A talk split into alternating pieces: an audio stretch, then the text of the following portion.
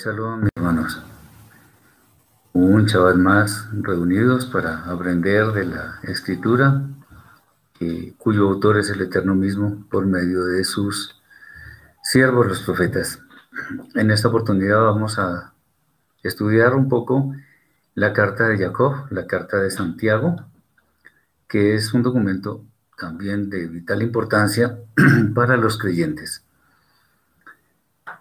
Entonces, siguiendo nuestro recorrido por los textos de la Brida Hashem, del mal llamado Nuevo Testamento, nos encontramos con esta carta maravillosa, la carta de Jacob, que es un documento que nos ayuda a entender mucho más algunos aspectos que pudieran generar ciertas dudas en otros más.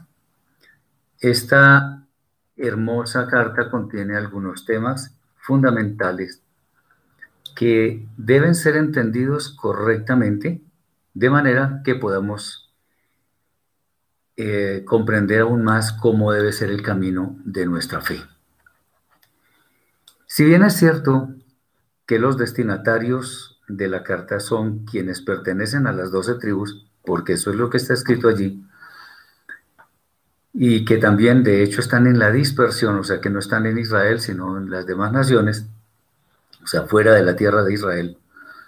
Lo cierto es que los principios que aquí se exponen deben ser, deben ser conocidos mejor por todas las personas, pues se trata de conceptos que nos aplican a varias áreas de nuestra vida, especialmente en, en el área espiritual, pero obviamente abarca toda nuestra vida.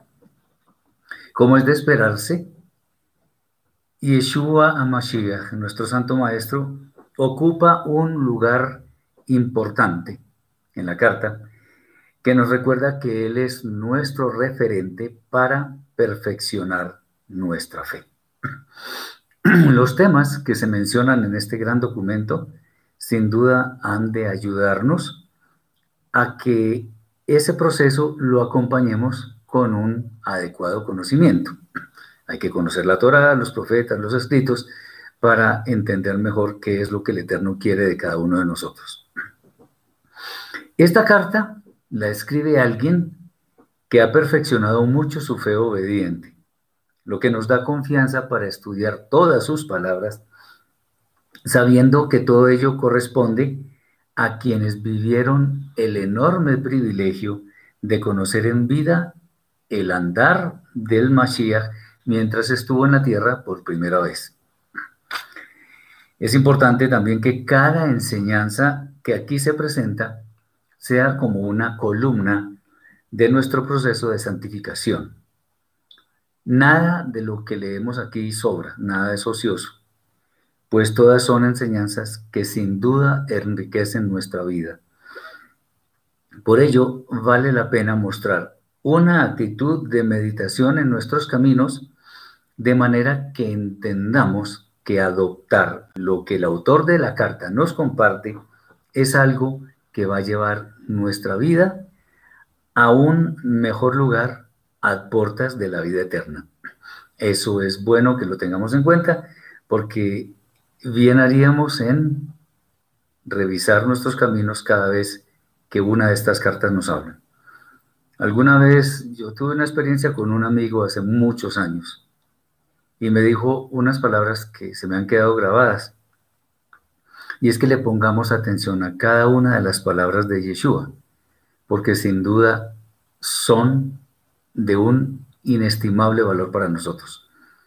¿Por qué lo digo? Porque las palabras de los apóstoles, de los Shaliachim, de los discípulos de Yeshua, igualmente lo son, así como las palabras de Yeshua, porque son como si él mismo las dijera. Son palabras que nos llevan a la vida y vida en abundancia. Bueno, vamos a, entrar entonces en materia y vamos a empezar con el capítulo 1 que tiene 27 versículos, los cuales voy a, a leer. Dice así.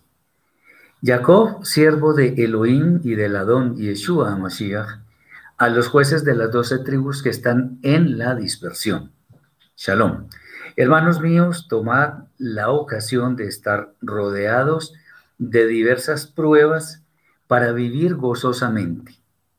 plenamente convencidos que la prueba de vuestra emuna, fe o fidelidad, produce paciencia. Mas tenga la paciencia su obra consumada, para que seáis perfectos y completos sin que os falte nada. Si alguno carece de sabiduría, para comprender esto, pídala a Elohim, dador de todos con abundancia y sin reproches, y les será concedida. Pero pida con emuná, con fidelidad, con fe, sin dudar para nada. Porque el que duda es semejante a una ola del mar que es llevada y zarandeada por el viento. Ni siquiera se imagine tal hombre que siendo inestable, por vivir con dos almas en todo su estilo de vida, que recibirá cosa alguna del Eterno. El hermano de condición sencilla gloríese en su elevación espiritual, pero el rico egoísta en su humillación, pues pasará como flor de hierba. Porque al salir el sol abrasador, secó la hierba, su flor se cayó y feneció la belleza en su apariencia. Bendecido el varón que soporta la prueba, porque cuando la haya superado recibirá la corona de vida prometida a los que le aman. Por otro lado, nadie que está siendo tentado diga, estoy siendo tentado por Elohim, porque Elohim no puede ser tentado por el mal, ni él provoca el pecado a nadie, sino que cada uno es tentado cuando por su propio Yetzer hará, su mala inclinación, es atraído y seducido. Es lo que en las Biblias más populares llaman concupiscencia. Más tarde, el Yetzer hará, cuando ha concebido, engendra pecado. Y el pecado, cuando es consumado, da a luz la muerte. No cometáis este pecado por ignorancia, amados hermanos míos. Toda buena dádiva y todo don perfecto viene de lo alto, del Padre de las Luces, en el cual no hay cambio ni sombra de variación.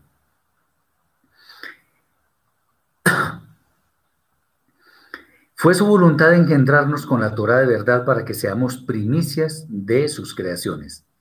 Sea notorio, mis amados hermanos, todo hombre sea tardo para airarse, oyendo más y hablando menos porque la ira del hombre no es el medio de establecer la justicia de Elohim.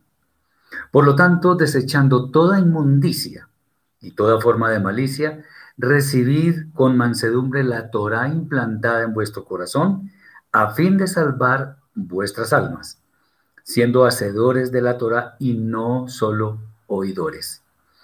De lo contrario, os engañaréis a vosotros mismos porque si alguno es oidor, pero no hacedor de la Torah, semejante es al hombre que se deleita viendo su rostro natural en un espejo. Este luego de haberse mirado, se va y luego ya ni puede recordar cómo era. Pero el que pone su mira en la Torah perfecta, la que trae libertad y persevera, no siendo oidor olvidadizo de la Torah, sino hacedor de los misbot, éste será bendecido en todo lo que hace. Si alguno quiere ser piadoso y no refrena su lengua, engaña su corazón y su piedad es falsa. El hasidismo puro y sin mácula delante de Elohim, el Padre, el Elohim y Padre es este: asistir a los huérfanos y a las viudas en su tribulación y guardarse sin transgredir la Torah en esta edad presente. Muy bien. Este es el primer capítulo y vamos a, tratar de analizar con la ayuda del Eterno lo que el Shaliach tiene para nosotros. El contenido de este primer capítulo es sumamente interesante, pues el saludo a los destinatarios a la carta, de la carta es muy breve, ya que el interés es como tratar los temas sin ninguna demora saluda a quienes están en la dispersión y empieza con los temas. Lo primero que se menciona es que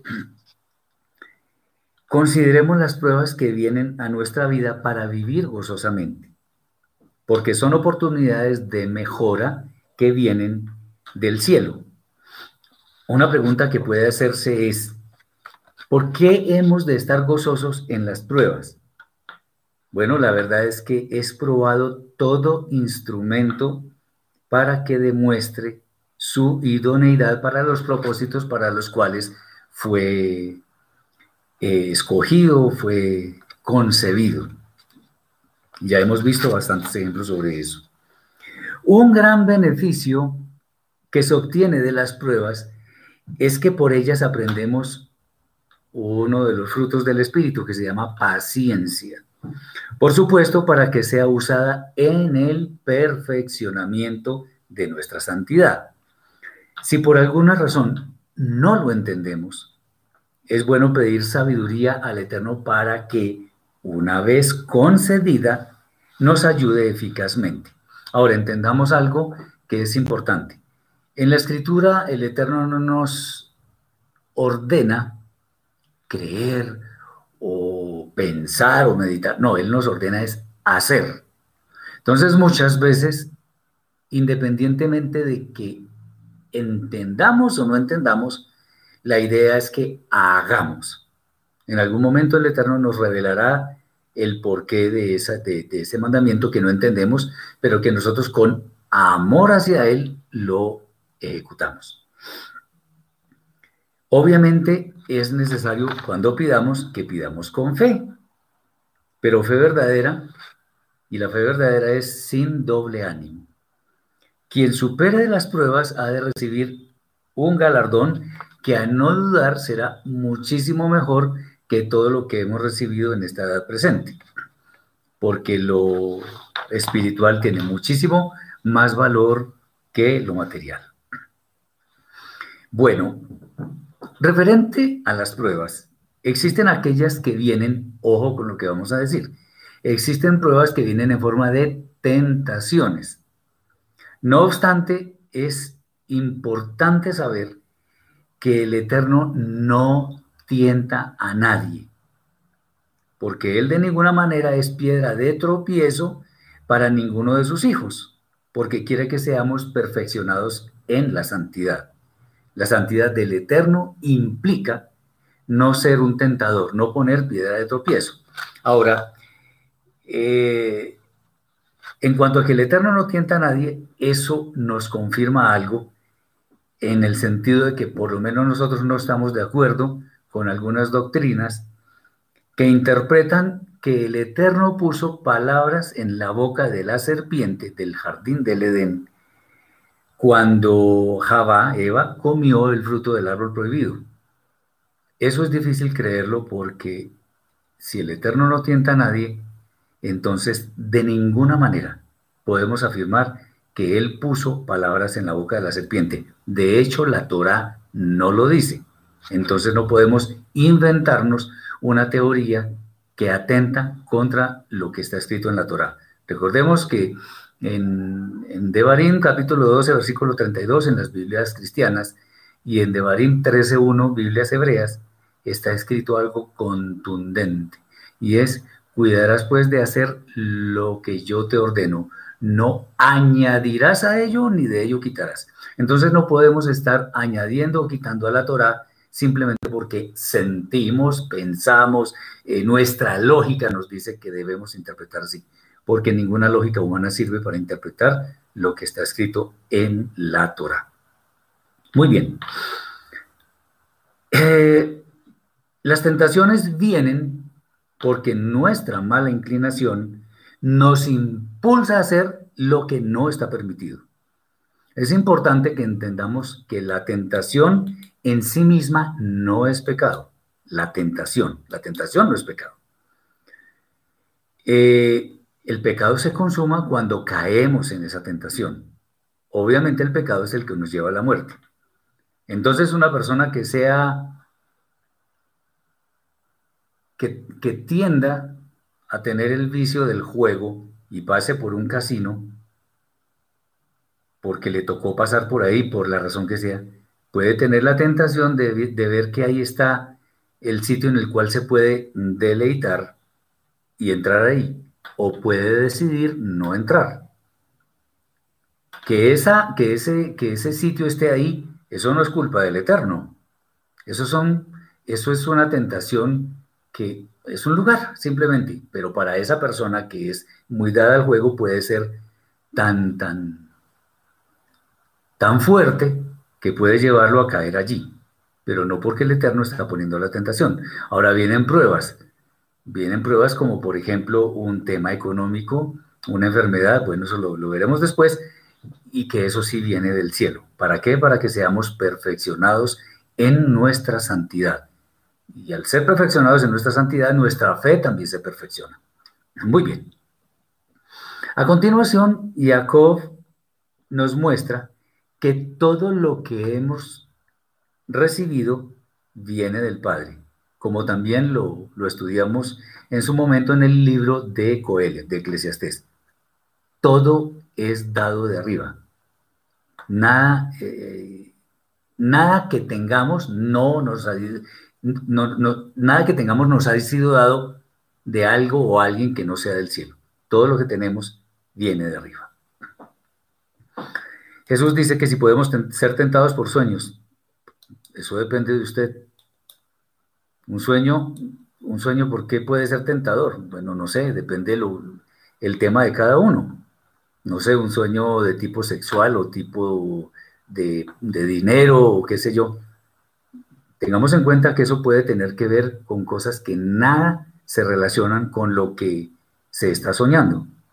Si la persona con su mala inclinación piensa que eso es una tentación y accede a eso, está cayendo en un tropiezo que no fue puesto por el Eterno. Porque el Eterno puede, incluso, porque no todo sueño viene de arriba, puede ser puesto por el Eterno para que veamos alguna realidad de nuestra vida y reaccionemos, pero no lo pone para tentarnos.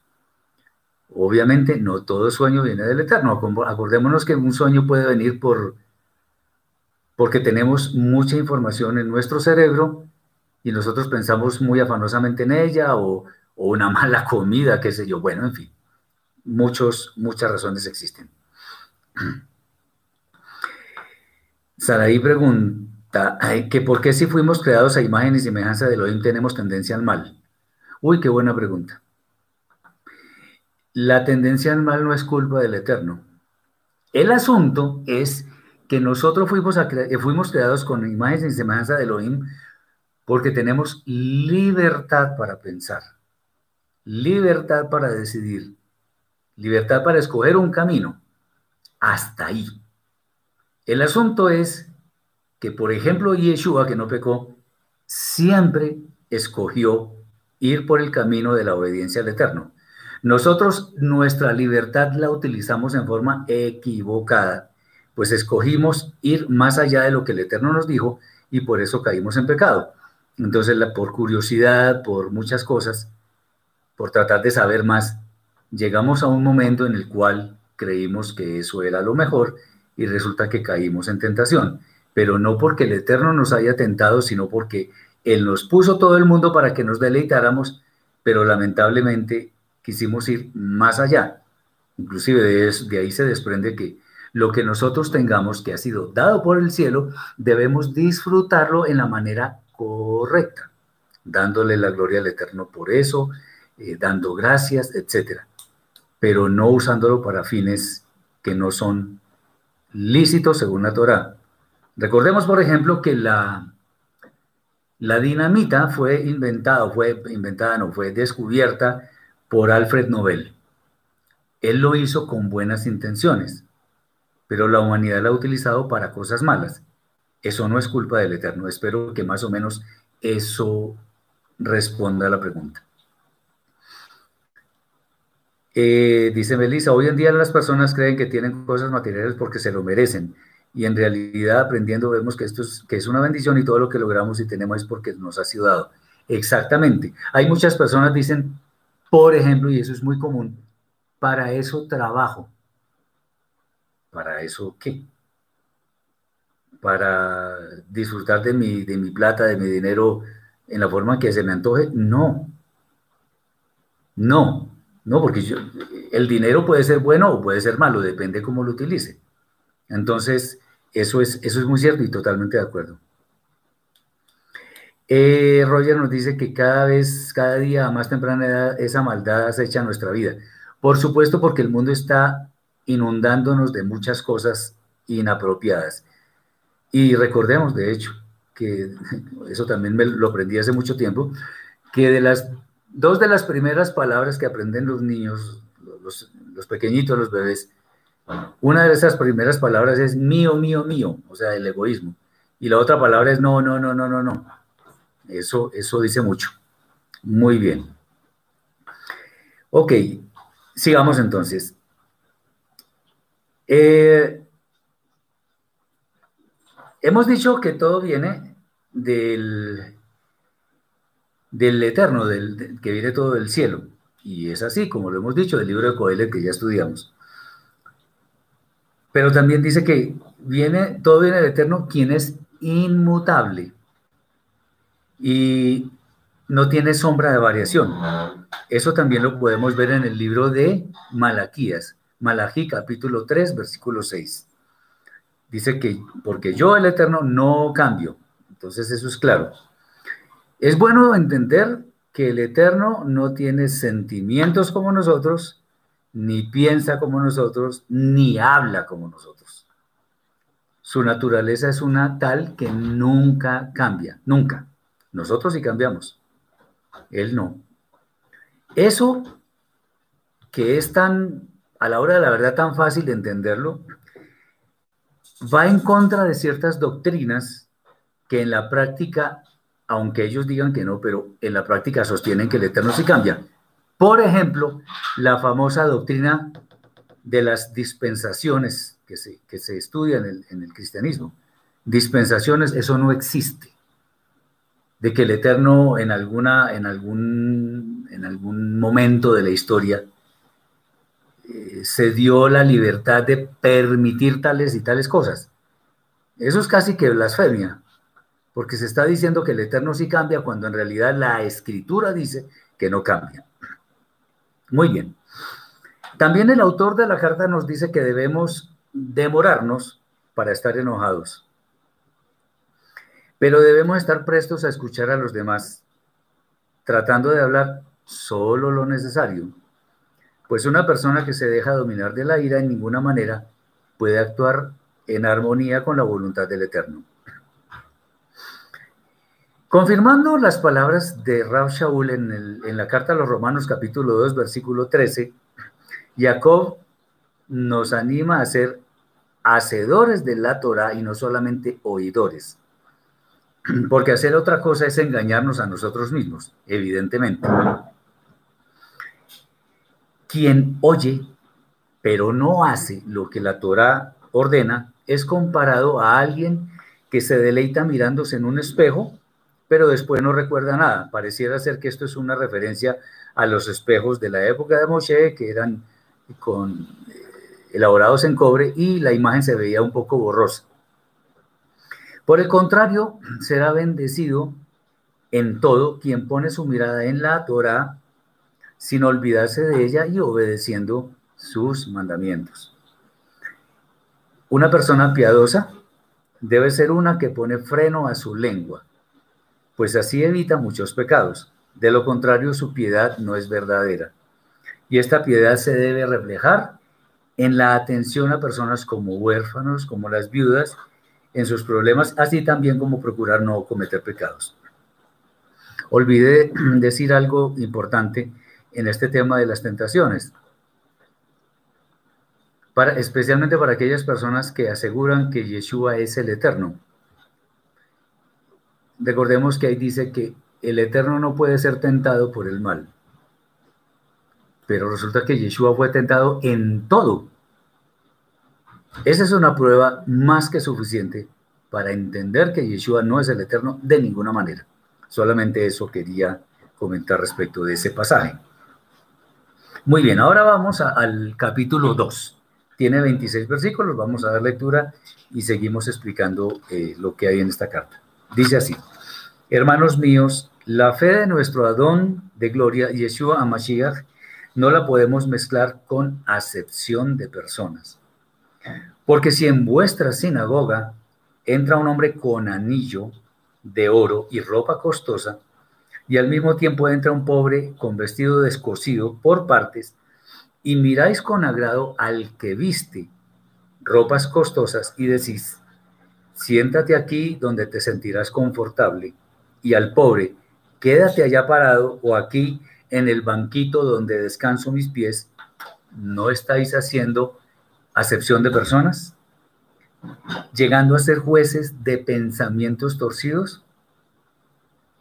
Hoy, amados hermanos míos, no escogió Elohim a los pobres, según la opinión del mundo,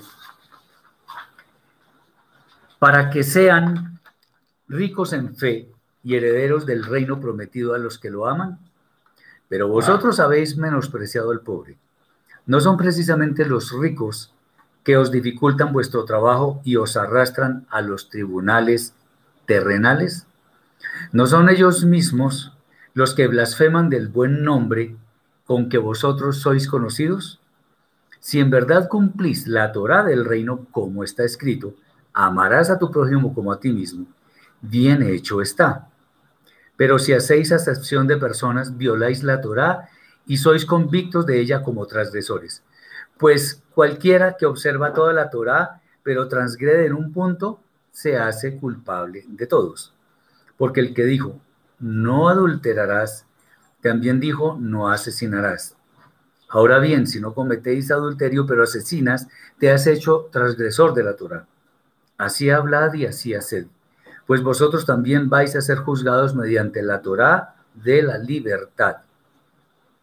Porque el juicio será sin misericordia para el que no tuvo misericordia, pero vosotros seréis tenidos en alta estima cuando hagáis prevalecer la misericordia sobre el juicio. ¿De qué vale, hermanos míos, que alguno diga que tiene fe si no es un observante de la Torá? ¿Acaso puede la simple creencia salvarlo? Y si un hermano o hermana visten vestidos descosidos por todos lados y no tienen su parnasá diaria, parnasá de sustento, y alguno de vosotros le dijera, id en shalom calentados y saciados, pero no les dierais las cosas necesarias para el sustento del cuerpo, ¿de qué sirve? Así también la fe, si no se expresa en, obediencia a la Torá, está muerta en sí misma. Pero alguno dirá, tú eres observante de la Torá, pero yo tengo fe. Bien, muéstrame tu fe sin obediencia a la Torá, eh, y yo te mostraré mi fe por mi obediencia a la Torá. ¿Tú crees que Elohim es uno? Haces bien. Pero no te olvides que los Shedim, los demonios, también creen y tiemblan. Mas quieres saber, oh hombre, que tal fe sin obediencia a la Torah es infructuosa. ¿No fue justificado por su obediencia a la Torah nuestro padre Abraham cuando ofreció a su hijo Isaac sobre el altar? Mira bien y ve que su fe expresada juntamente con sus obras y la fe se perfeccionó por la obediencia a la Torah. Y se cumplió la escritura que dice, creyó Abraham a Elohim y le fue contado por justicia. Y fue llamado amigo de Elohim. De la misma forma, también la ramera Rahab no fue justificada en su obediencia a la palabra dicha cuando hospedó a los comandos secretos y los envió por otro camino. Mira entonces que el hombre es justificado por obediencia a la Torah, no por sola fe. Porque así como el cuerpo sin espíritu está muerto, la sola fe sin obediencia a la Torah está muerta. Muy bien, esto es interesantísimo, vamos a mirar. Nuestra vida de creyentes en ninguna forma puede considerar en lo más mínimo que hagamos acepción de personas. Para el verdadero creyente, la apariencia, las posesiones, la fama y cosas semejantes a estas no pueden desviar nuestra atención de lo verdaderamente importante. Deberíamos tener claro que son las personas menos visibles a las que el Eterno escogió para sus propósitos. En esta edad presente es lamentable que muchos se fijen en los ricos con el fin de obtener algo de ellos sin tener en cuenta que la plata y el oro pertenecen al Eterno, como está escrito por allá en el profeta Haggai, Ageo. Mía es la plata y mío es el oro, dice el Eterno de los ejércitos. Además es bueno recordar que cuando Yeshua dijo que era muy difícil que un rico accediera al reino de los cielos, justamente lo dijo por el amor al dinero y las demás cosas materiales eh, que muchos han perdido su entrada a la eternidad. Esto a tal punto que viven como si nunca llegara un día en el que serán juzgados. Hay que tener mucho cuidado con esto. También es importante entendamos que el mandamiento de amar a nuestro prójimo justamente lleva inmerso no hacer acepción de personas, pues así como el Eterno no la hace, nosotros deberíamos tomar ese ejemplo para no entrar tampoco en esa práctica. Un tema que aún en algunos movimientos no ha sido entendido apropiadamente y en el que es bueno insistir como lo hace Jacob, es el hecho de que la verdadera fe se demuestra con obras.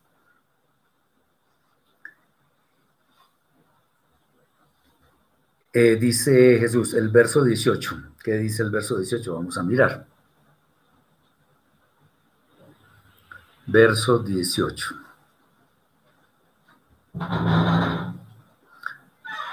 Muy bien, dice así. Pero alguno dirá, tú tienes fe y yo tengo obras. Muéstrame tu fe sin tus obras y yo te demostraré mi fe por mis obras. Ya vamos a mirarlo. No se preocupe que ya lo vamos a mirar. Eh, entonces, el tema que, en algunos movimientos no se entiende es que la verdadera fe se demuestra con obras. La sola creencia, o sea, lo que llaman solamente fe, no salva a nadie y se puede ver con un ejemplo. ¿Cómo se puede saber que, digamos, el, el cemento y otros materiales son idóneos para la construcción de muchas edificaciones, puentes, casas, edificios, etcétera? Bueno, muy sencillo, viendo las que ya han sido construidas y además, si se quiere más análisis, entonces observando las pruebas pertinentes en los laboratorios, que esto, esto sería lo que equivale a las obras. Creer solamente no salva. Por ello, Jacob ilustra en una forma muy práctica cómo se demuestra eh, la fe. Si una persona necesitada, por ejemplo, en una iglesia cristiana, que es donde más sucede este fenómeno, pide, pide ayuda porque está en condiciones difíciles, muchas veces se le pregunta, atención, si, si pide una ayuda y se le pregunta, ¿usted diezma? Con el fin de poderle ayudar supuestamente. O simplemente hace una oración hipócrita, creyendo que con esto está ayudando a las personas. Tengan mucho cuidado, pastores y, líderes de iglesias cristianas, que creen que con decirle a una persona, vamos a orar y ya con eso es suficiente. El Eterno los está mirando, los está mirando. Eso no es misericordia, eso es hipocresía. Eso que, que ustedes están predicando es una estafa. Porque si una persona pide ayuda hay que dársela si la tenemos. Yo no estoy diciendo que la oración no vale, sí vale, pero es que quieren lavarse las manos para no dar nada y hacer una oración, vuelvo y digo, hipócrita. Eso no puede ser. Dice Roger, cuando vamos por la calle y nos encontramos con habitantes de calle que nos piden dinero o comida y no les ponemos atención, ¿estamos haciendo excepción de personas? No necesariamente, muy buena pregunta. Porque en muchos casos sabemos que eh, lo que les demos es para vicio. Entonces a veces es mejor darles comida, un pedazo de pan o lo que sea pero no dinero, porque lo hacen para vicio.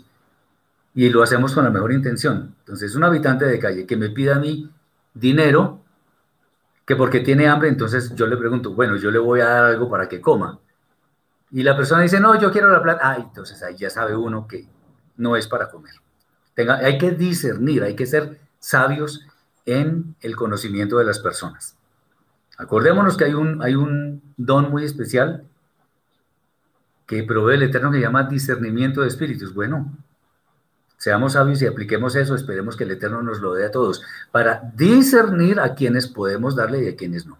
Muy bien.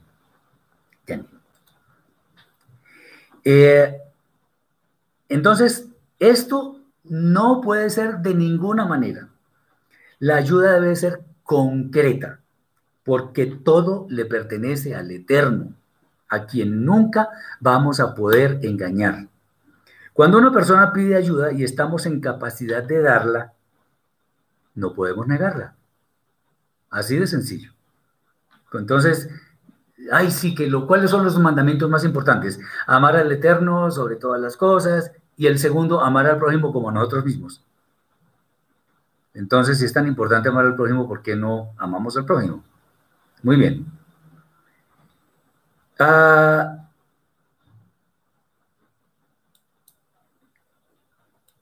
existen casos, es obvio, en los cuales de antemano sabemos si una persona necesita o no necesita. Hay personas que piden limosna por la calle y resulta que en algún momento el Eterno nos, nos muestra a esa persona en otro sitio y resulta que tiene casa propia y hasta carro, en serio. Así pasa por lo menos aquí en Colombia. Esta ilustración nos sirve para entender que la fe, o sea, la creencia en sí misma, lo que habla por allá Hebreos capítulo 11, versículo 1, la fe es la certeza de lo que se espera, la convicción de lo que no se ve. Muy bien, eso es fe. ¿Y cómo demuestro yo que tengo fe? Haciendo obras. Bien. Entonces, esa fe sin hacer obras no es válida delante del Eterno. Entendamos eso. De aquí que es claro que la verdadera fe que tiene valor en el trono celestial es la fe que obedece. ¿Cómo, cómo demuestran los, los niños pequeños que aman a sus padres? obedeciendo. Eso no es que, a toda hora les digan te amo y te amo y no sé qué. De hecho, eso está muy devaluado hoy en día porque todo el mundo le dice a los demás te amo y eh, eso ha llegado a, tener muy poco valor porque ya uno no cree. Pero ¿cuál es el tema? Eso hay que demostrarlo. ¿Cómo se demuestra? Con obediencia. ¿Cómo demuestra el esposo a la esposa o la esposa al esposo que se aman? Pues no solamente diciéndole que lo aman, sino con obras, con ayuda, con soporte, con todo eso. No es solamente diciéndole te amo, porque te amo es muy fácil decirlo, demostrarlo es lo difícil. Muy bien. Eh, es claro entonces que la fe que tiene valor es la que obedece y esa fe es la que está inmersa en el vocablo hebreo emuná. Y así lo debemos comprender. Emuná eh, está escrito en varias partes, por ejemplo en Habacuc, capítulo 2, versículo 4, donde dice eh, que el justo por su emuná vivirá. Muchos lo traducen el justo por su fe vivirá. Y quiero detenerme un poco aquí en este momento, porque resulta que eso fue lo que le pasó a un personaje muy famoso, que mucha, mucha gente lo adora, pues, que fue Martín Lutero. Él se fijó solamente en lo que decía en la carta a los Romanos, capítulo 1, versículo 17, que dice, el justo por su fe vivirá. Pero eso no es de Romanos, eso viene del profeta Habacuc. Ahora bien, él se quedó ahí simplemente en la fe. Entonces, si yo creo, ya estoy listo para la vida eterna. No de ninguna manera. Eso no es así. Por eso fue insuficiente lo que él enseñó. La verdadera fe es la que obedece. Entonces, emuná no solamente es fe, sino fe más obras, o sea, fe que obedece. Eh, de aquí que Jacob en cierta manera desafía a quienes creen que la sola fe salva. De hecho, es bueno entender lo que está escrito en Efesios capítulo 2 versículos 8 al 10. Porque por gracia se os aseguró, se os aseguró vuestra parte en el mundo por venir, a través de fe obediente. Y esto no de vosotros, sino de una habilidad gratuita dada por Elohim, no basado en obras legalistas, para que nadie se gloríe. Porque somos hechura suya, creados en el Mashiach Yeshua para buenas obras, las cuales Elohim preparó de antemano para que anduviésemos en ellas. Jacob pide que le muestren una fe sin obras, y él ha de mostrar una fe mediante la obediencia a la Torah que se refleja en obras. Tengamos en cuenta que las obras no salvan. Las obras no salvan. Pero las obras las hacemos porque ya somos salvos. Entonces, para lo que el hermano preguntaba, de que muéstrame tu fe sin, tus obras y yo te muestro mi fe por mis obras. En realidad Jacob está retando a aquellos que en forma soberbia sostienen, yo tengo fe. Sí, y muéstrame la fe, ¿cómo es la cosa? Usted tiene fe y, sin obras. Yo le muestro mi fe por mis obras y le demuestro qué es lo que he hecho en mi vida con mis obras. Es un reto, no es, no es que Jacob se considere superior a nadie, sino más bien está retando a esas personas que en forma soberbia están diciendo, yo tengo fe. Sí, claro, ¿cómo no? Eso no salva. Yo, si solamente yo creo, eso no me va a salvar. Eso espero que lo tengamos claro. Muy bien lo que dice Mari. Por sus frutos los conoceréis. O sea, ¿cómo os demuestro yo que soy un discípulo del Mashiach? Por mis frutos. ¿Y los frutos que son? Obras, las obras que están escritas en la Torah. Una sentencia intermedia que aparece aquí es que hace bien quien cree que el Eterno es uno y no varios, lo cual desvirtúa ciertas doctrinas espurias como la de la Trinidad, porque Trinidad no existe. Y también que los demonios creen eso, lo mismo, y tiemblan. Bueno, sobre esto no vamos a, hablar mucho, pero es bueno decir que según lo que hemos visto en anteriores oportunidades, los demonios se refieren a conductas destructivas en las cuales, por supuesto, la mala inclinación tiene una gran culpa.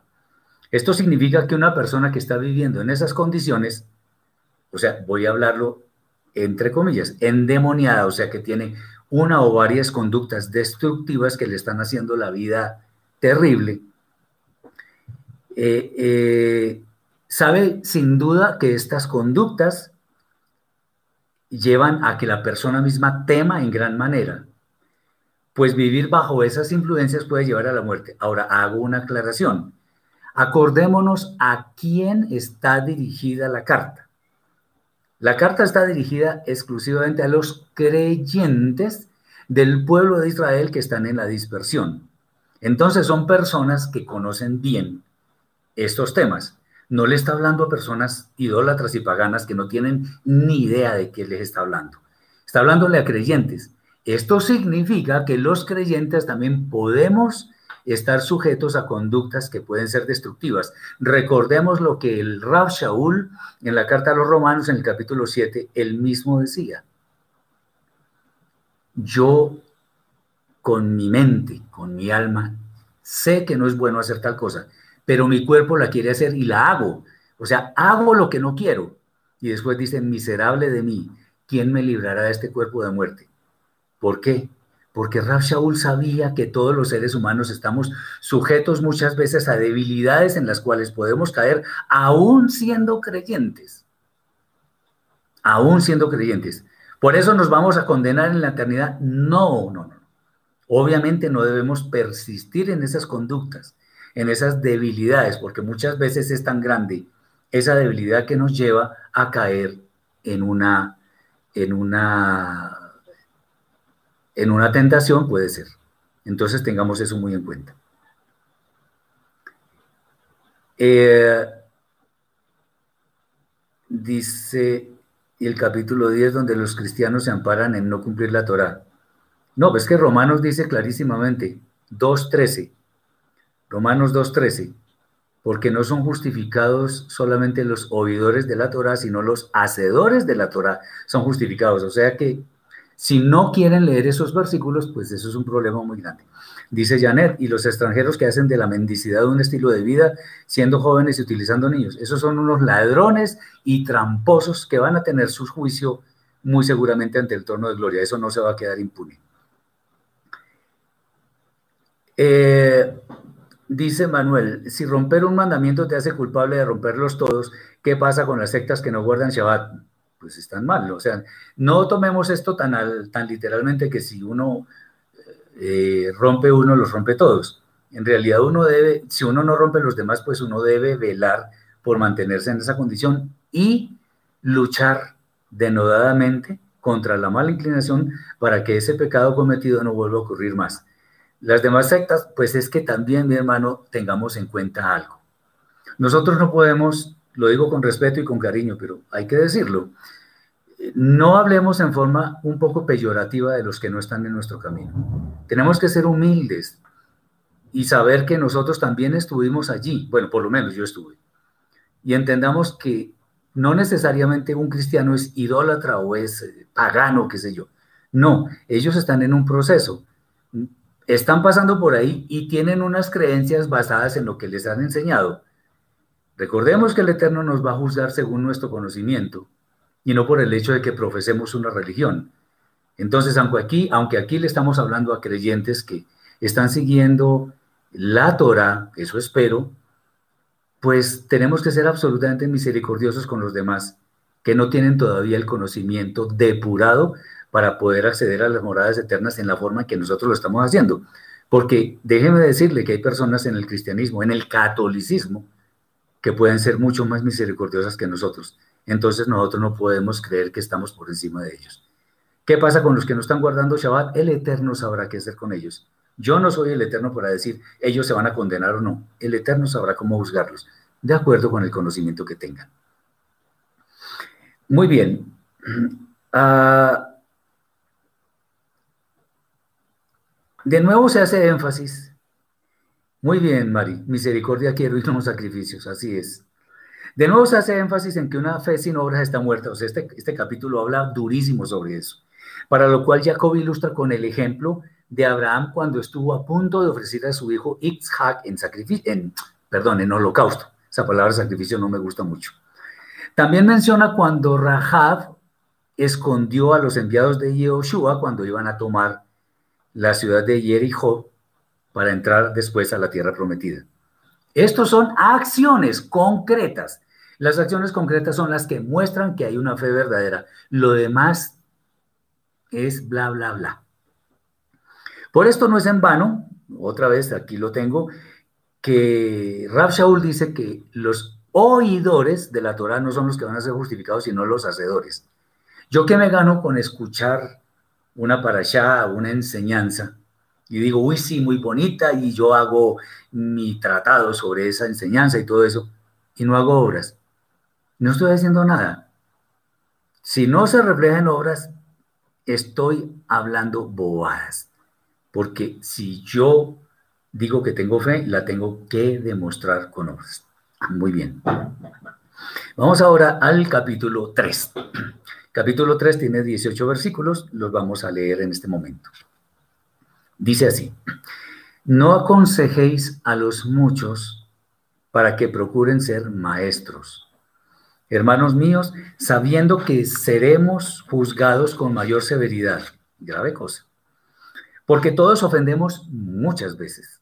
Si alguno no ofende de palabra, este es un varón perfeccionado, capaz de poner en sujeción a todo el cuerpo. Y aquí que nos que ponemos frenos en las bocas de los caballos para que nos obedezcan y dirigimos así todo su cuerpo para un lado y para el otro. Observad también los barcos aunque tan grandes y llevados por vientos imponentes, son gobernados por un pequeño timón y dirigidos por donde el timonel desea. De la misma manera, la lengua es un miembro pequeño, pero se jacta de grandes cosas. Mirad cómo un fuego que se inicia tan pequeño incendia un bosque tan grande. Y la lengua es un fuego, un mundo de iniquidad como un bosque. La lengua está ubicada entre nuestros miembros y contamina todo el cuerpo e inflama el curso de nuestra existencia de generación en generación y es inflamada por el infierno. Porque toda naturaleza de bestias, así como de aves, de reptiles y también de criaturas marinas, puede y de hecho ha sido domesticada por la naturaleza humana. Pero ningún hombre, puede tener absoluto dominio de su lengua, un mal que no puede ser controlado, llena de veneno total. Con ella bendecimos al Eterno y Padre, y con ella maldecimos a los hombres creados a semejanza de Elohim. De la misma boca sale bendición y maldición. Hermanos míos, no conviene que esto suceda. ¿Acaso puede una higuera, hermanos míos, producir aceitunas o una vid higos? ¿Puede eh, la, eh, la fuente de agua salada? No produce agua dulce. ¿Quién es sabio y entendido entre vosotros? Muestre por su buena conducta sus obras en sabiduría humilde. Pero si tenéis celos amargos y rivalidades en vuestros corazones, no ni os jactéis ni mintáis contra la verdad. No es esta la sabiduría que desciende de lo alto, sino terrenal, sensual, de espíritus bajos y corruptos. Porque donde hay celos y pleitos, allí hay divisiones y toda obra perversa. Mas la sabiduría que desciende de lo alto, primeramente es en verdad pura, en shalom, comprensiva, dispuesta a razonar, repleta de misericordia, sincera, imparcial y que produce buenos frutos. Y para los que son pacificadores, el fruto de la justicia se siembra en shalom, en paz. Muy bien. Ahora las cosas se enrumban hacia un camino diferente, pues Jacob aconseja que no procuren ser maestros, dado que a mayor responsabilidad, mayor es la exigencia, así como también el juicio. No significa esto que ser maestro sea malo, pero entendamos que ser maestro implica unas responsabilidades inmensas y un juicio de pronto más severo que el de las demás personas. Si alguien llega a ser maestro por el designio del Eterno, no de los hombres, está bien, pero que ello no sea por el interés de lograr visibilidad, elogios, aplausos o cosas parecidas, porque esa no es la motivación correcta para ser un maestro. El asunto que trata el autor de la carta, Jacob, a continuación es de vital importancia para toda persona, y es el manejo adecuado de la lengua. Así como un barco es dirigido por un timón pequeño, que obviamente le sirve para cambiar de dirección, de manera similar la lengua, siendo un miembro pequeño del cuerpo, puede causar verdaderas desgracias, catástrofes en realidad. Si miramos la lengua en comparación con todo el cuerpo, es muy pequeña pero dado que se relaciona con el habla, puede ser extremadamente peligrosa si la usamos para aquello que no es adecuado. Cuando en nuestro hacer habita el mal, la lengua es especialmente letal, pues ella, a diferencia de grandes animales, difícilmente puede ser manejada en la dirección correcta. De hecho, puede llenarnos de motivos para que la justicia celestial nos condene por siempre. Con la lengua proferimos bendiciones y también maldiciones. Así como podemos bendecir al Eterno, maldecimos a los hombres que son semejanza del Eterno. Eso es incongruencia, eso es incoherencia, es inconsistencia.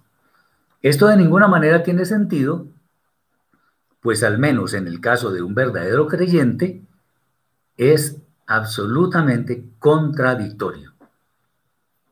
Una vid, o sea, la que produce las uvas, pues no puede producir plátanos, por ejemplo. Ni un cultivo de zanahorias puede producir naranjas. No, eso, eso no tiene sentido. Tampoco una fuente de agua salada produce agua dulce. De esta manera, se puede ver que lo común es que de la misma boca sale lo malo y lo bueno. Pero para un creyente verdadero, esto que acabo de decir debería ser un total despropósito. Nosotros fuimos concebidos para hacer el bien. Fuimos concebidos para hablar en santidad, no para hacer el mal. Sin embargo, lo hacemos. Eso es terrible, no debería ser. Por tanto, el dominio de nuestra lengua, o sea, de nuestras palabras, debe ser algo que nos identifique en todo momento. Por ello es nuestro deber procurar algo que no es fácil, que se llama dominio propio, de manera que controlemos los impulsos por hablar lo que no es necesario o no edifica o simplemente destruye. Eh, ¿Qué pasa con las personas que prefieren, que profieren, sea, maldiciones a los malvados? Es mejor que lo haga el Eterno. Obviamente, eh, las personas mismas traen maldición para sus vidas. Porque si la Torah, recuerden que por allá en el libro de Vaikra, Levítico y también en Deuteronomio, en Devarim, dice que los israelitas se pusieron en el monte Jebal, el monte Gerizim, y en unos casos pronunciaban maldiciones y en el otro eh, bendiciones y en el otro maldiciones. Y entonces ahí decía claramente, la Torah proclamada por el Eterno decía, maldito el que haga tal cosa, maldito, ta, ta, y, todo, y el pueblo decía, amén. Entonces la persona misma ya está maldita. Ahora, que ¿quién profiere maldiciones contra los malvados? Pues es que también depende el momento, las circunstancias, depende todo. Eh, sin embargo, en últimas, el que maldice es el Eterno. Pero puede ser que en algún momento de ira o en un momento de injusticia total una persona diga eso. La verdad no sabría decir, pero digamos que en cierta forma es preferible no proferir maldiciones, porque igual, por causa de lo que está escrito en la Torah, la persona adquiere maldiciones para sí misma y eso no lo puede evitar porque está escrito. Jesús dice, el lenguaje de la Torah es el mismo de la Brida Hadashah. No, es al contrario, el lenguaje de la Brida Hadashah es el mismo de la Torah. La Brida Hadashah depende exclusivamente de la Torah, no al contrario.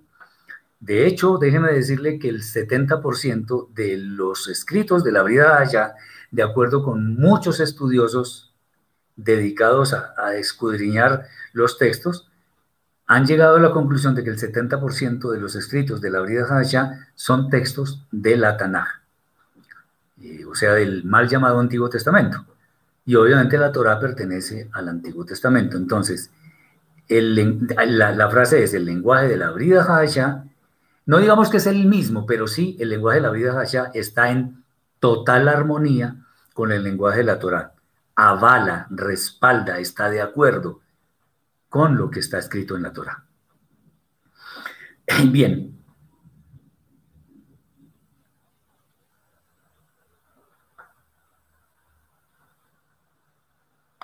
Finalmente, en este capítulo, Jacob recomienda que nuestras obras sean producto de una sabiduría que no se jacta de cosa alguna. Eh, de hecho, la, sabiduría entraña en sí misma la humildad una persona que sepa mucho, pero que a toda hora está diciendo, ah, es que yo sé, yo pasé por tal universidad, por tal instituto, por, o sea, está primero poniendo sus credenciales para que las personas de pronto se deslumbren. Eso no es sabiduría. Eso es otra cosa. Una cosa es tener muchos datos en el cerebro Sí, una persona con muy buena memoria puede tener muchos acá. Y otra cosa es la sabiduría que utiliza ese conocimiento en la forma adecuada, llevado por la luz de la Rúa Hakodesh. Eso es muy diferente. Acordémonos que está escrito eh, que el principio de la sabiduría es el temor al Eterno. Entonces, quien no teme al Eterno no es sabio. Así de simple. Muy bien. Entonces, por nada del mundo nosotros debemos dar cabida a rivalidades con las demás personas, lo cual causa divisiones, por supuesto, ni debemos ir en contra de la verdad. Oh, oh, esto sí es difícil. Porque de lo contrario, nuestro comportamiento correspondería al de personas puramente carnales. Tengamos esto muy en cuenta.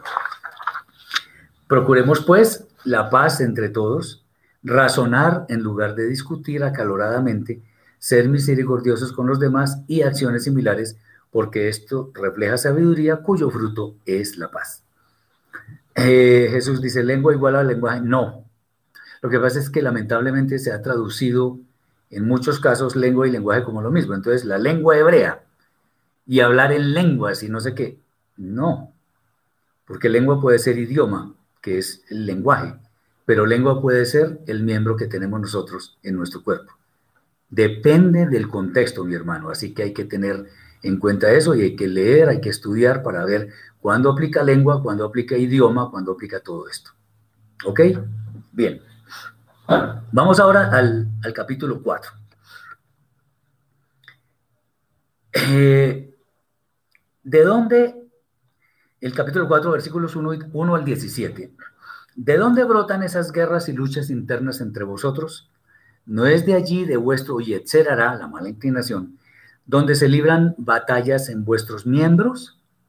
Codiciáis y no tenéis, matáis con la lengua y ardéis de envidia y no podéis alcanzar sino guerras y luchas.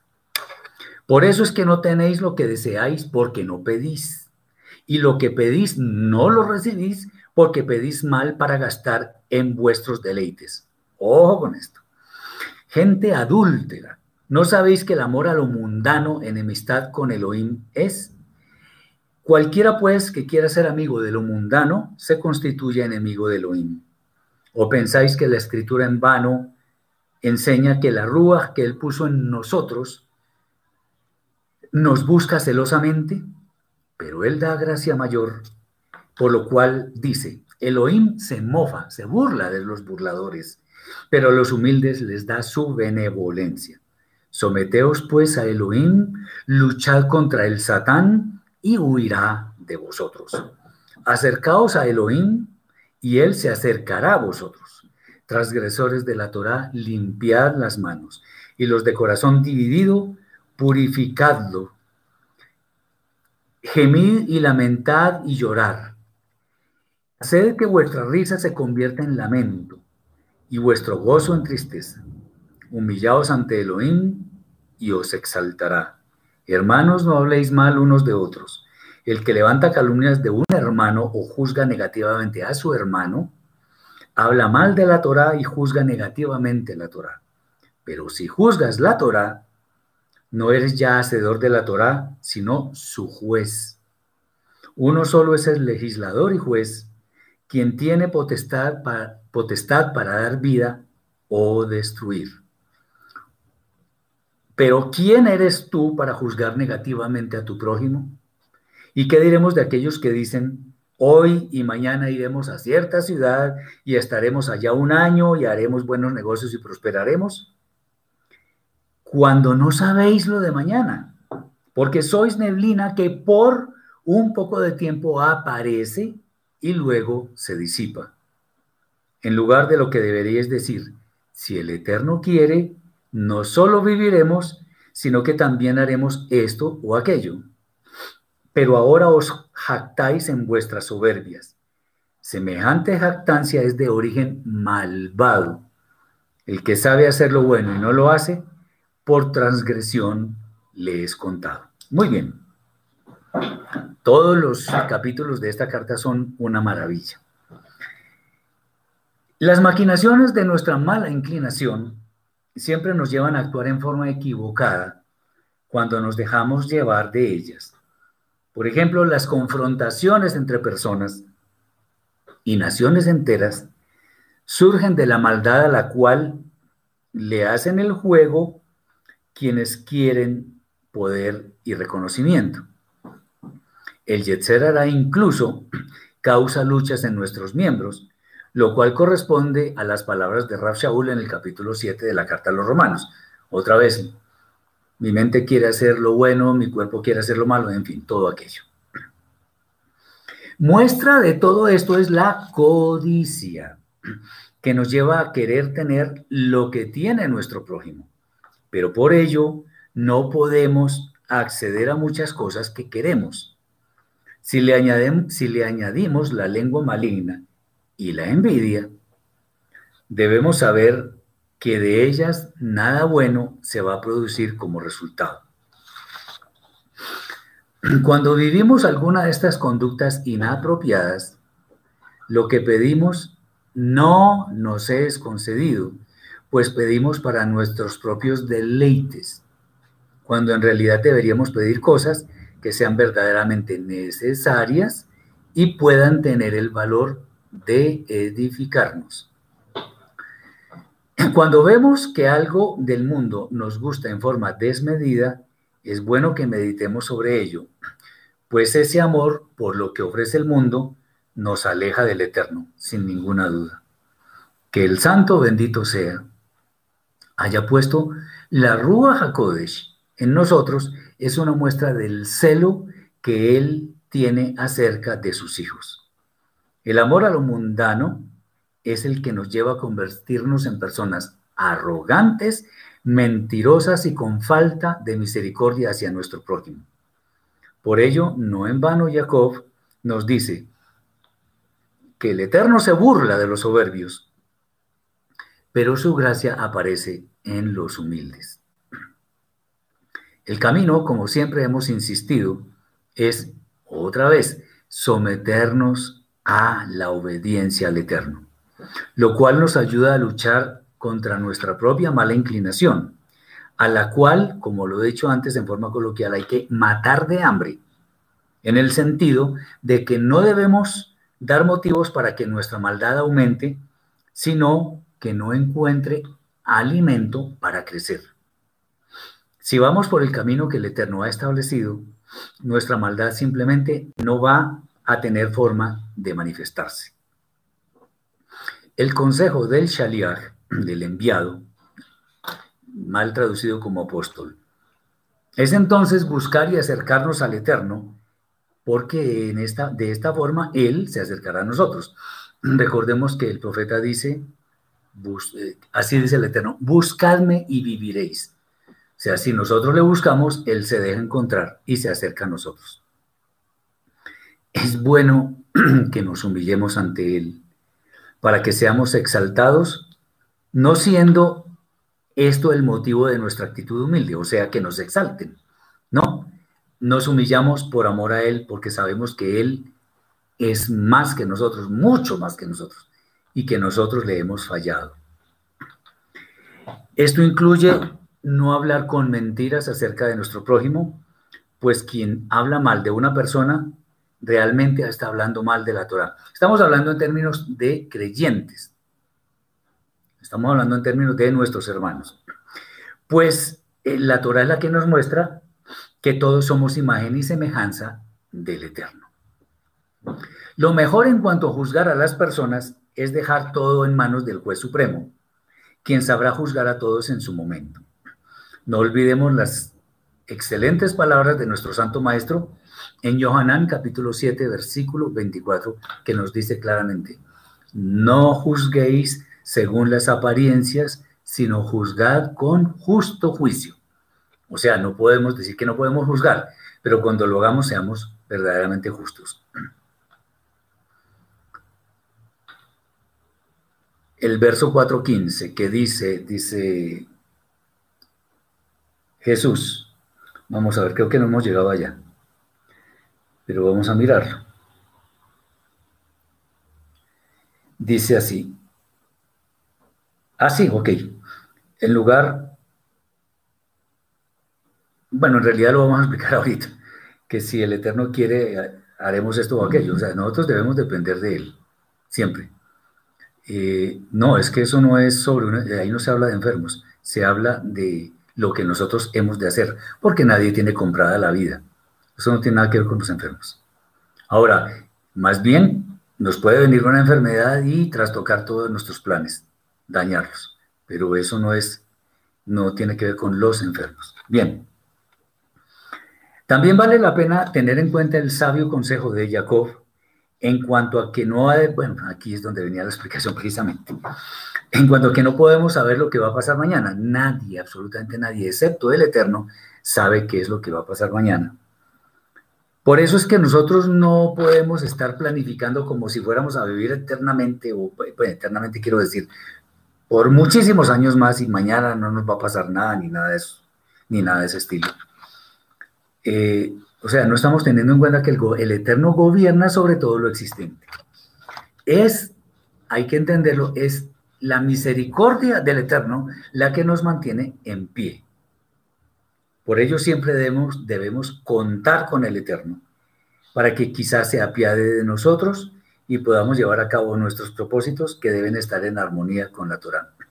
Entonces,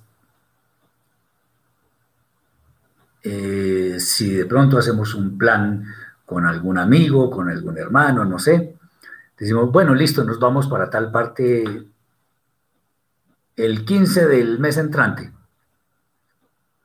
¿Y cómo sabemos que vamos a estar vivos o estamos con plenas facultades? Entonces, más bien, vamos a esa parte si el Eterno lo permite, si el Eterno quiere. Así sí, porque entonces ya no es un plan vacío, sino que depende del Eterno, le consulta a Él. Entonces, si alguien me dice, hermano, ¿por qué no hacemos tal cosa tal día? Listo, lo hacemos si el Eterno lo permite. Debemos contar con Él porque nadie sabe cuándo ha de presentar cuentas ante el Eterno, no sabe cuándo se va a enfermar, no sabe si va a haber un asunto de fuerza mayor que va a impedir que los planes se realicen como lo habíamos concedido inicialmente. Tengamos eso en cuenta. Muy bien. La última advertencia en este capítulo se refiere a algo que debería formar parte de nuestro, llamémoslo así, nuestro ADN espiritual, que es saber qué es el pecado, que es la transgresión de la Torah. Y una forma de hacer esto es que si alguien sabe hacer lo que es bueno según la Torah, pero no lo hace, sin duda le será contado como violación de la Torah, o sea, el pecado. Vamos a leer literalmente lo que está escrito en la primera carta de Yohanan, Yohanan Aleph, capítulo 1, eh, capítulo 3, versículo 4. Vamos a ver qué nos dice. Dice así. Todo aquel que comete pecado infringe también la Torah pues el pecado es infracción de la Torah. La mejor definición que he encontrado de pecado es esa. Primera de Johanán, capítulo 3, versículo 4. ¿Qué es pecado? Violar la Torah. ¿En qué? En cualquier cosa. En cualquier cosa, por pequeña que parezca. Muy bien. Vamos ahora al capítulo 5, que es el último. Tiene 20 versículos y como siempre también es supremamente interesante. Vamos a ver ¿Qué es lo que nos dice? Dice el, texto. levantaos ahora, oh ricos, llorad y dad gritos desesperados por vuestras miserias, que os vendrán. Vuestra riqueza se ha podrido, vuestras ropas comidas están de polilla, vuestro oro y vuestra plata se ha oxidado, y su óxido testificará contra vosotros y consumirá vuestras carnes, cual fuego aunque habéis atesorado para los días postreros.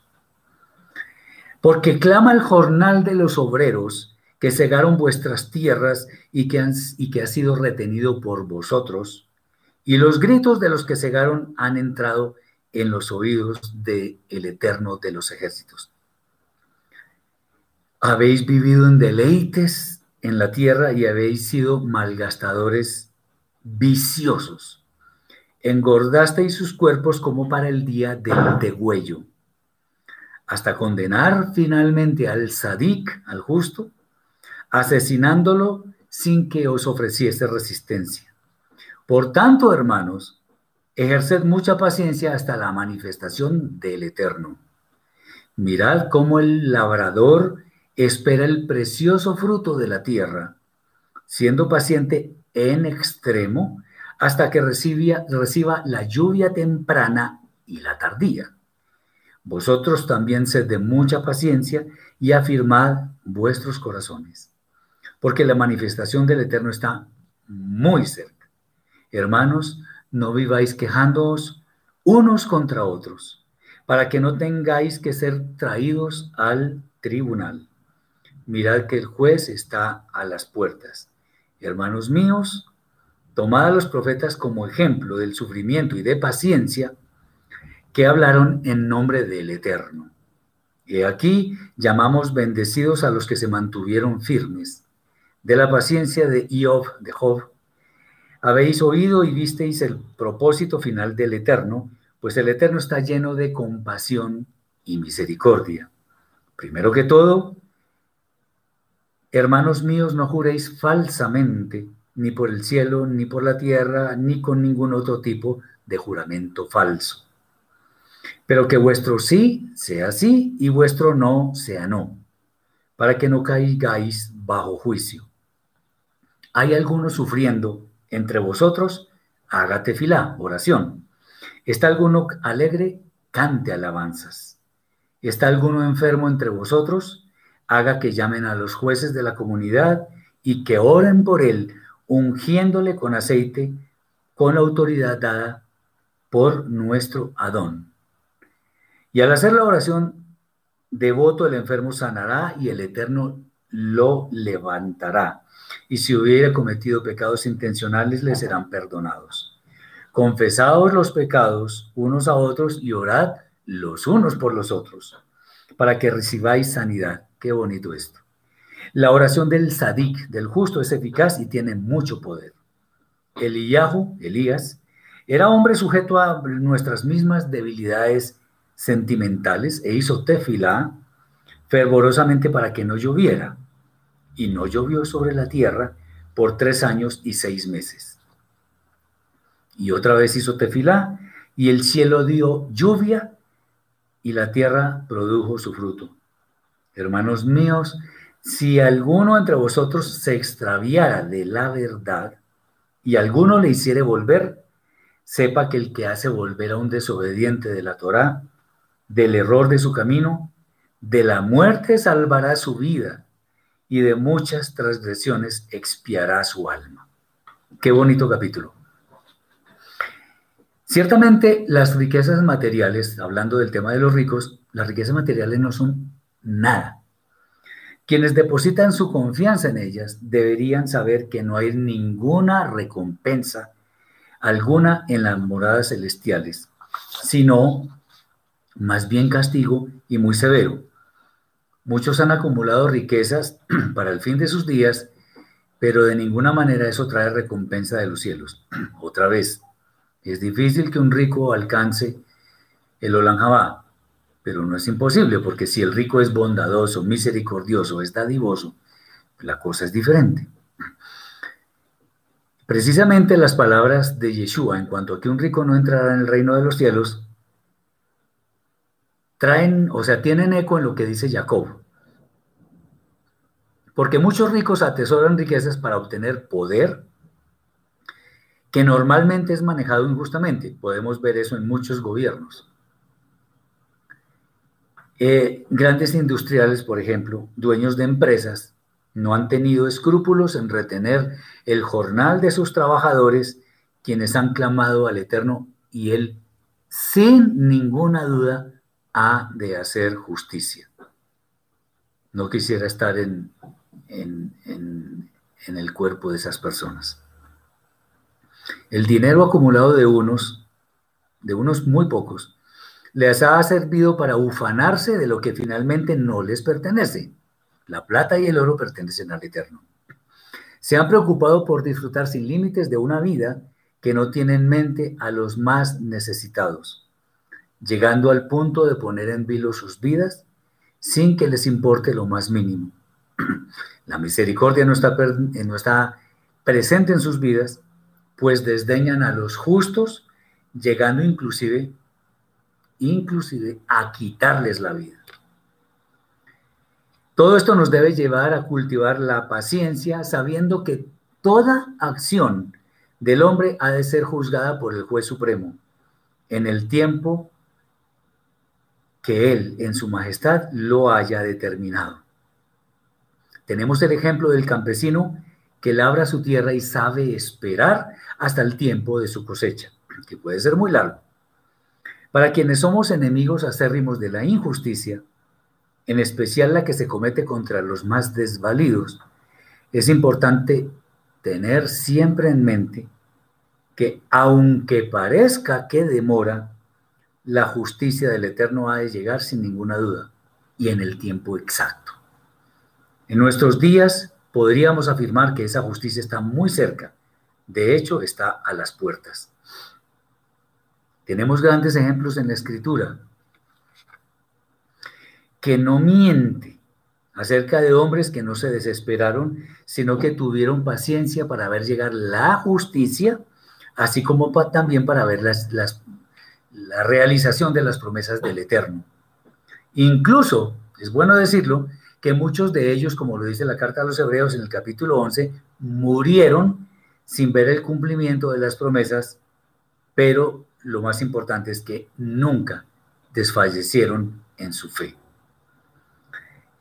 Finalmente, algunas recomendaciones que vale la pena tenerlas en cuenta en todo momento en nuestras vidas, que es así como finaliza la carta. Lo primero, no debemos hablar falsamente.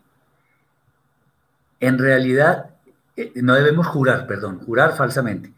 Si en realidad no es necesariamente, no es estrictamente necesario, es mejor no jurar. Otro es que nuestro hablar debe ser confiable. Si decimos sí, es porque después no nos vamos a arrepentir eh, de lo que prometimos, de lo que juramos, de lo que, de lo que decimos en general. Esto es igual si decimos que no. Si decimos que sí, que sea sí, si decimos que no, sea no. Si alguno sufre, que haga oración aunque no le sea tan fácil. Tal acción le hará concentrar su mente en lo que es bueno. Quien esté alegre, que cante alabanzas al Creador del universo. Aquí no se trata de que tenga buena voz o buen oído, no. Alabe al Eterno. Eso es, bueno delante de Él.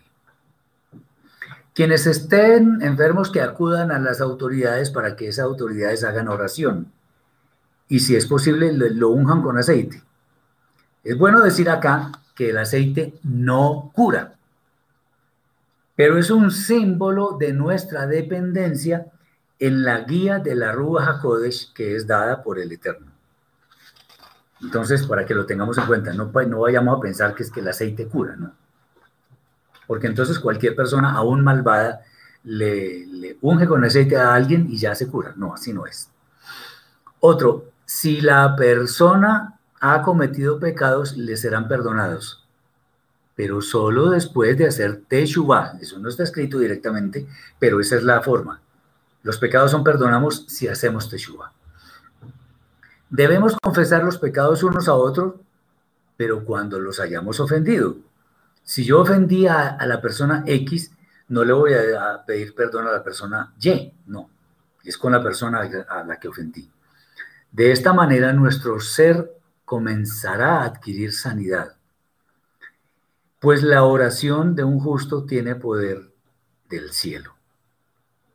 Finalmente, si alguien, si alguien se, desvía del cerco de la Torah, debemos tratar de hacerle volver de manera que su vida sea salva de la condenación eterna. Pregunta Jorge, ¿qué aceite se puede usar para ungir a los enfermos? Un aceite que solamente vayamos a usar para eso, no más. Puede ser aceite de oliva. No aceite de cocina ni aceite para carros, no, no. Aceite de, de oliva es como lo más natural. Algunos traen aceite de Israel, está bien. Pero lo importante es que nosotros usemos eso exclusivamente para ese efecto. Bien. Esta carta trae entonces muchas enseñanzas, muchas bendiciones para nosotros que si las ponemos en práctica seguramente haremos bien en nuestra vida y seremos ejemplo a seguir.